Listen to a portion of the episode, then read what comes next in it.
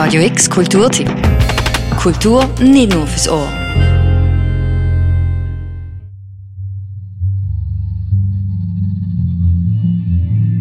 Wer sind wir, wenn nicht die Summe vor allem, was vor uns gekommen ist? Für manche Menschen ist das, was vor ihnen gekommen ist, aber schwerer zu erfassen als für andere. Adoptivkinder, die ohne die leiblichen Eltern aufgewachsen sind, tragen oft zwei Welten in sich. Welten mit Freude Neugier, aber auch Schmerz und emotionalem Trauma. My goal is to communicate like sonically, musically, the emotions of what I'm talking about as clearly as possible. And that's a really different way for me to write.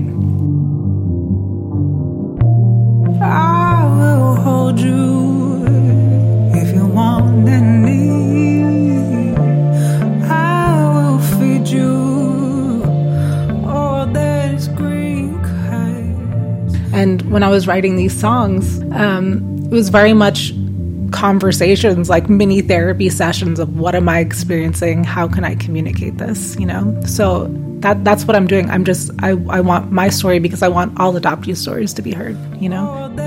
Worthy,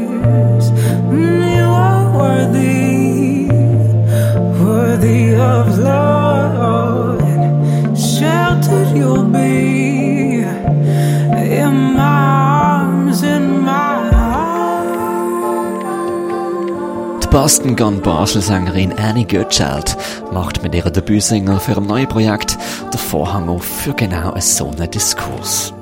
Auch Annie Goodchild ist bei Adoptiveltern aufgewachsen. Bevor sie adoptiert worden ist, hat sie Samantha geheißen. Und so heißt auch ihr neues Projekt I Used to Be Sam. Und die allererste Single ist heute rausgekommen. Sie heißt Gentle. The narrative forever, you know, has been through the adoptive parents' point of view um, and kind of this savior, white savior, a lot of the times uh, with transracial adoption, which means when one race adopts another race. Um, there's a lot of happy endings, or oh, you should just be grateful, or aren't you happy you weren't aborted, or all these other like horrific things that adoptees hear all of the time. I will place you deep in the earth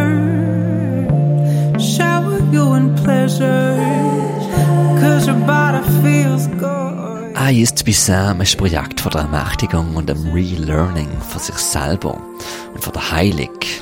Zu oft ist Adoption nämlich ein Tabuthema und zu lang hat auch sie selber die Frage nach Herkunft, nach Trauma einfach dort stehen gelassen. Um, and so with this project, I interviewed 10 other TRAs and I've uh, had bits and pieces of their stories and their feelings on kind of all this, and I've sprinkled it throughout all of the songs um, and the videos. And then at the very end, uh, much larger pieces of their interviews are going to come out. So I don't look at it like I'm speaking for everybody, but I'm trying to hold the mic up to other people so we can all we can all talk and all be listened to and heard. Zwar hat sie auch schon mal DNA-Test gemacht und sogar mit ihrem Vater reconnected. Ihre liebliche Mutter allerdings hat keinen neuen. Die Entscheidung, in das alles einzutauchen und auch künstlerisch zu erkunden, zu dieser Reise hat sich Annie Goetscheld erst vor rund zwei Jahren dazu entschlossen. Zu Berlin, nach Meetings mit etwa vier Produzenten, was ausgelutschte Narrativ von der üblichen Pop-Soul-Sängerin stricken wollen. Und dann hat sie die Produzentin Noah getroffen. And then on the fifth day, I walked into this other studio and there was this queer woman of color there who was the producer and I was like holy shit like where have you been Statt sie in eine Schublade zu packen hat sie der Annie Goodchild einfach mal zugelost um, I started telling her the story, and I started telling her the story of like the re rejection of my birth mom. And I looked up, and this woman was like fully crying, like in front of me, and I was like, oh, oh shit! Like this struck a chord, and kind of in that moment, like a like being struck by lightning, the name I used to be Sam came up.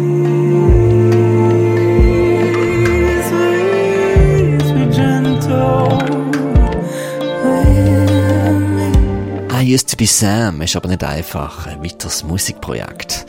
Es soll auch ein Diskurs sein. so dass Annie Goodchild sich auf die Journey vom neu Kennenlernen von sich selber begehen.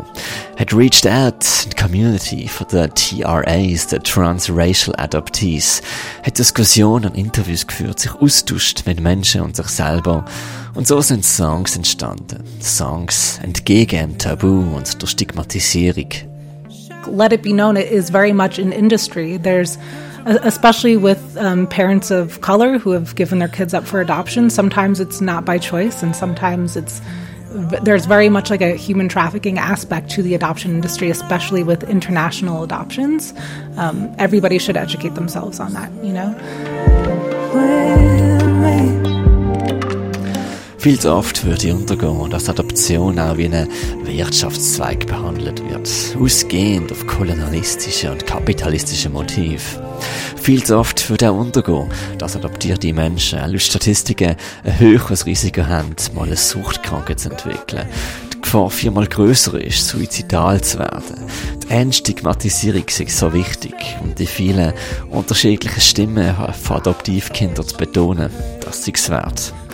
Und so ist auch Gentle, die heute veröffentlichte Debütsingle, der erste Song gesehen, den Annie Goodchild als I Used to Be Sam geschrieben hat.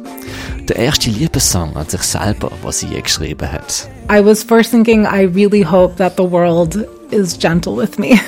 And then I realized you can't control what other people do or say or how they view things. And I'm sure some people are going to get really upset about how I'm talking about adoption because it's not all like rainbows and yay, you're my new mom. You know, that's, that's just not it for everybody I've talked to, you know? If it is for some of you, great. But then it, it, slowly became, oh, I hope I'm gentle with myself through this process because I can't control other people.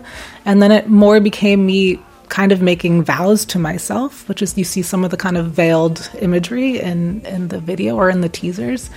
And so, yeah, gentle is about me making vows to take care of myself through this process. Um, adoptees struggle with mental health a lot more than kind of the non adoptee. And um, it's, yeah, it's really important for me to hold space for myself, uh, create boundaries that I haven't created before for myself, and um, to move forward in a healthy way with the whole project. So it's kind of setting me off on the right foot.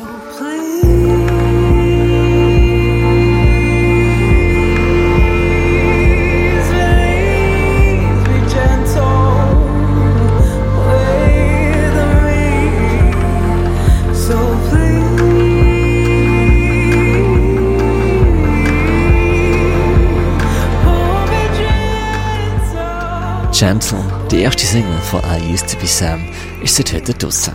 Über die kommenden Monate werden noch mehr Songs released und das ganze Album soll dann im Sommer mit einem Chor von Musikerinnen in der St. Pauluskirche performt werden. Somit der Plan. I Used to Be Sam ist ein Projekt von der Heilung, von Soul und von Harmonie und dem Relearning von sich selber.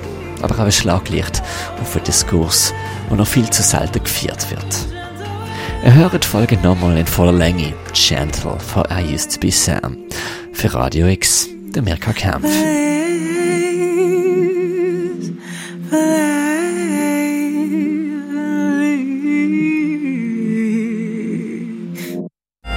Radio X Kulturtipp. Jeden Tag mehr. Kontrast.